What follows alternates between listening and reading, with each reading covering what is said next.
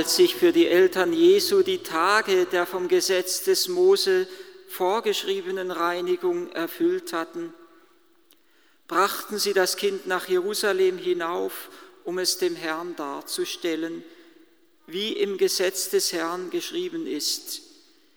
Jede männliche Erstgeburt soll dem Herrn heilig genannt werden.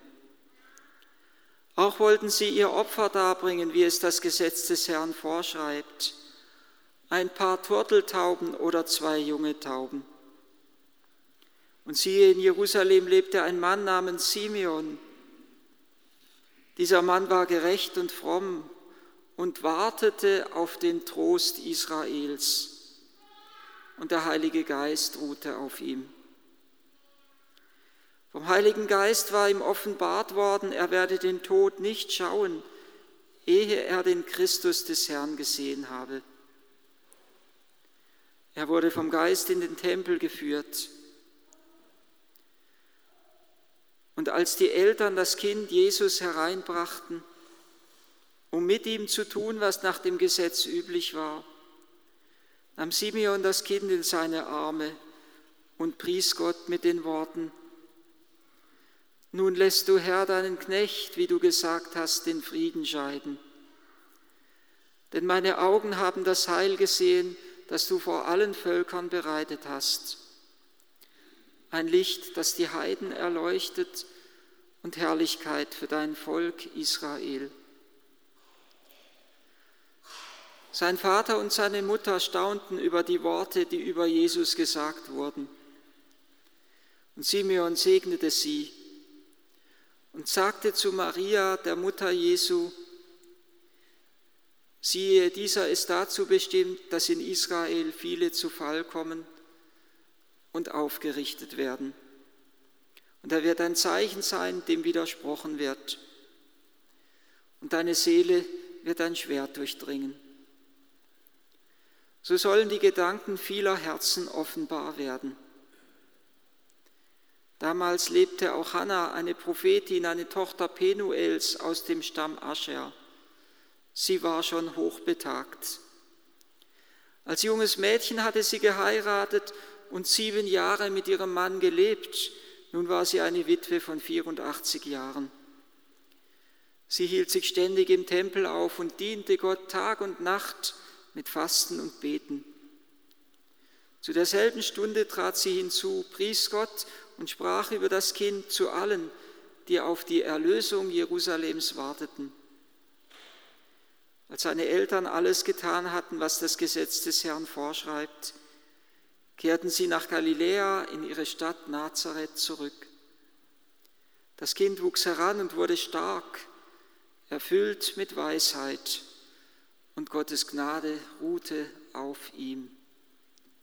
Selig der Knecht, den der Herr wachend findet, wenn er kommt und anklopft. Und wenn er erst zur zweiten oder dritten Nachtwache kommt und er findet sie wach, selig sind sie. Diese Seligpreisung gilt für Simeon und Hannah. Sie sind so ein Bild des alttestamentlichen, wachsamen Menschen. Simeon lebt ganz und gar von der Verheißung, die er empfangen hat, dass er nicht sterben werde, bevor er den Messias gesehen hat. Und gerade das macht ihn nicht nur innerlich wachsam, sondern das lässt ihn auch mit einem ganz besonderen Feingefühl und mit einer unbeschreiblichen Ehrfurcht vor jedem Menschen hintreten. Sie kennen ja vielleicht die altbekannte Geschichte, wie in einem Kloster ein Gast ist und er hat einige Zeit mitgelebt und als er dann wieder weggeht, da bittet ihn die Mönchsgemeinschaft, schenk uns doch ein Wort, weil sie erkannt haben, dieser Gast, der lebt in einer besonderen Gottesbeziehung. Und er sagt dann zu der Mönchsgemeinschaft nur das merkwürdige Wort zunächst einmal, einer von euch ist der Messias. Aber von dem Moment an, und er geht dann der Gast, und von dem Moment an ändert sich in dieser Gemeinschaft alles, weil jeder dem anderen mit einer viel größeren Achtung und Ehrfurcht begegnet. Und genau so muss Simeon doch jedem Menschen mit einer besonderen Achtung und Ehrfurcht begegnet sein, weil er diese Verheißung hat, er wird den Messias schauen, sodass er innerlich, innerlich immer wachsam gewesen sein muss, wer denn nun der Messias ist und wann es ist, dass er kommt, wann er ihm endlich begegnen darf. Im Grunde genommen lebt Simeon unter einer ähnlichen Verheißung wie Johannes der Täufer. Johannes der Täufer sagt ja später, als er den Messias, als er Zeugnis für Christus gibt, dass der, der ihn gesandt hat zu taufen, zu ihm gesagt hat, derjenige, auf den du den Geist Gottes herabkommen und bleiben siehst, der ist es, der mit Geist und Feuer tauft, der ist der Messias. Und dann später sieht er eben auf Jesus den Geist in Gestalt einer Taube herabkommen. Er hatte auch die Verheißung bekommen, dass er dem Messias begegnen wird. Ähnlich wie Simeon diese Verheißung hat, dass er dem Messias begegnen wird. Insofern leben sie in einer großen inneren Wachsamkeit. Und so wie Johannes der Täufer Zeugnis für Christus gibt, so gibt auch Simeon Zeugnis für Christus in einem, ja, ich möchte geradezu sagen, dreifach prophetischen Wort. In einer dreifachen Prophetie gibt er Zeugnis für Christus. Er ist derjenige, durch den in Israel viele zu Fall kommen. Als Jesus auftritt, da kommt ein Mann, der von einem unreinen Geist besessen ist und er beginnt zu schreien, als er Jesus sieht. Und er schreit, bist du gekommen, um uns zu Fall zu bringen? Was haben wir mit dir zu tun, Jesus von Nazareth? Bist du gekommen, um uns zu Fall zu bringen? Viele werden zu Fall kommen durch ihn. Die Macht des Bösen wird entmachtet. Maria betet im Magnificat, Gott stürzt die Mächtigen vom Thron und er erhöht die Niedrigen. Oder wir brauchen nur an die scharfen Worte denken, mit denen Jesus immer wieder den Schriftgelehrten und den Pharisäern gegenübertritt. Er bringt das, was nicht wahrhaftig ist, was nicht gut ist, was nicht gerechtig ist, das entlarvt Christus. In seiner Nähe kommt es zur Unterscheidung der Geister. Er wird ein Zeichen sein, dem widersprochen wird, sagt Simeon. Er ist die große Entscheidungsgestalt zwischen Himmel und Erde. Er ist die große Entscheidungsgestalt am Ende unseres Lebens einmal.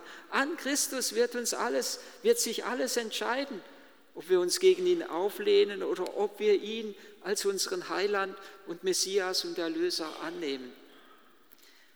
Er ist derjenige, durch den viele zum Fall kommen. Er ist ein Zeichen, dem widersprochen wird. Und das Dritte ist, er ist nicht nur derjenige, durch den viele zu Fall kommen, sondern durch den auch viele aufgerichtet werden. Aufrichtung erfahren die Armen und Kranken und Schwachen, die, die in irgendeiner Weise eingeschränkt sind im Leben. Sie werden aufgerichtet, die Lahmen können gehen, die Blinden können sehen. Sie werden aufgerichtet, aber nicht nur äußerlich, sondern auch innerlich.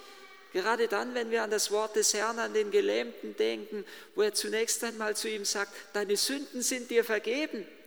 Das ist die eigentliche Aufrichtung, die Gott dem Menschen schenkt, dass er ihn wieder zurückführt in die ursprüngliche Würde der Gotteskindschaft, dass er ihm das Gewand der Unschuld, der Heiligkeit zurückgibt. Viele werden aufgerichtet durch ihn. Oder wir können nur an die, an die Ehebrecherin denken, die von den Pharisäern vor Jesus hingeschleppt wird. Sie wurde geradezu in flagranti, hat man sie erwischt, auf frischer Tat ertappt. Was sagst du? Mose gebietet uns, solche Frauen zu steinigen. Aber Jesus steinigt nicht, sondern er richtet sie auf und er sagt zu ihr, auch ich, hat dich keiner verurteilt, Herr, auch ich verurteile dich nicht. Dieser ist dazu bestimmt, dass in Israel viele zu Fall kommen und viele aufgerichtet sein. Es wird ein Zeichen sein, dem widersprochen wird. Widerspruch erfährt Herr bis hin zur Verurteilung am Tod am Kreuz. Aber viele werden auch dann Trost erfahren. Aufgerichtet wird Lazarus, der schon drei Tage im Grab lag, sodass die Schwestern sagen, er riecht schon. Er erweckt ihn neu zum Leben. Er richtet den Menschen auf. Und Simeon ist nicht nur derjenige, der in einer inneren großen Wachsamkeit Christus gegenüber lebt, sondern er ist ja auch derjenige, der dadurch, gerade dadurch, dass er den Messias erwartet, in einer großen inneren Wachsamkeit den Menschen gegenüber lebt. Er ist derjenige, der das Geheimnis jedes Menschen geradezu abtastet oder zu ergründen sucht und so spricht er nicht nur ein dreifach prophetisches Wort über den Messias, über Christus, sondern auch das, diese groß, große Prophetie über der Gottesmutter, ein Schwert wird deine Seele durchdringen. Dir selbst aber, deine Seele wird ein Schwert durchdringen. Ein Wort, in dem er noch einmal Maria oder vielmehr ganz neu Maria mit Christus verbindet. Maria hat Christus dargebracht im Tempel. Wie jede Mutter, wie alle Eltern weiß sie tief in ihrem Herzen, das Leben, das sie empfangen hat, gehört nicht ihr. Was wir sind und haben, gehört immer Gott und gehört Christus. Sie hat das, was ihr anvertraut ist, zu Christus zurückgebracht und sie empfängt ihn nun neu durch die, Prophet, durch die Prophetie des greisen Simeon als das geopferte Lamm. Sie wird in diesem prophetischen Wort neu mit Christus verbunden. Sie war bereit, zurückzutreten in die Verborgenheit. Als Mutter tritt sie zurück.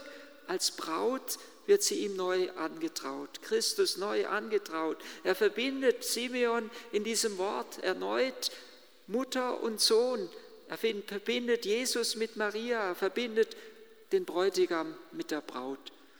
Und auch die Prophetin Hannah lebt ganz und gar in der Ausrichtung auf Gott. Tag und Nacht mit Fasten und Beten. Es ist ein Wort, das zum Ausdruck bringt, dass sie nicht in der Selbstherrlichkeit lebt, dass sie nicht einfach in der Bequemlichkeit lebt und sagt, ich habe nun genug geschafft, ich kann mich ausruhen, sondern sie lebt in der Ausrichtung auf den Herrn.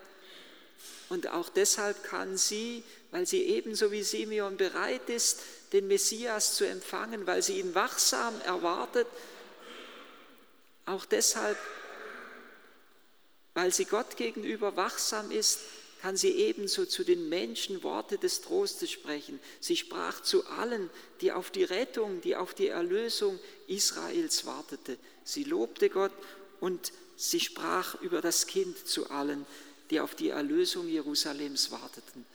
Nur derjenige, der bereit ist, Gott wachsam entgegenzugehen, nur derjenige, der bereit ist, Christus in seinem Herzen aufzunehmen, nur derjenige kann für die anderen eine Quelle der Hoffnung sein und Worte, den, den anderen Worten Worte des Trostes schenken. Was so auffällig ist in dieser ganzen Begebenheit im Tempel von Jerusalem ist, dass immer wieder Lukas betont, dass die Eltern Jesu das tun, was vom Gesetz gefordert ist. Der Gehorsam wird immer wieder betont.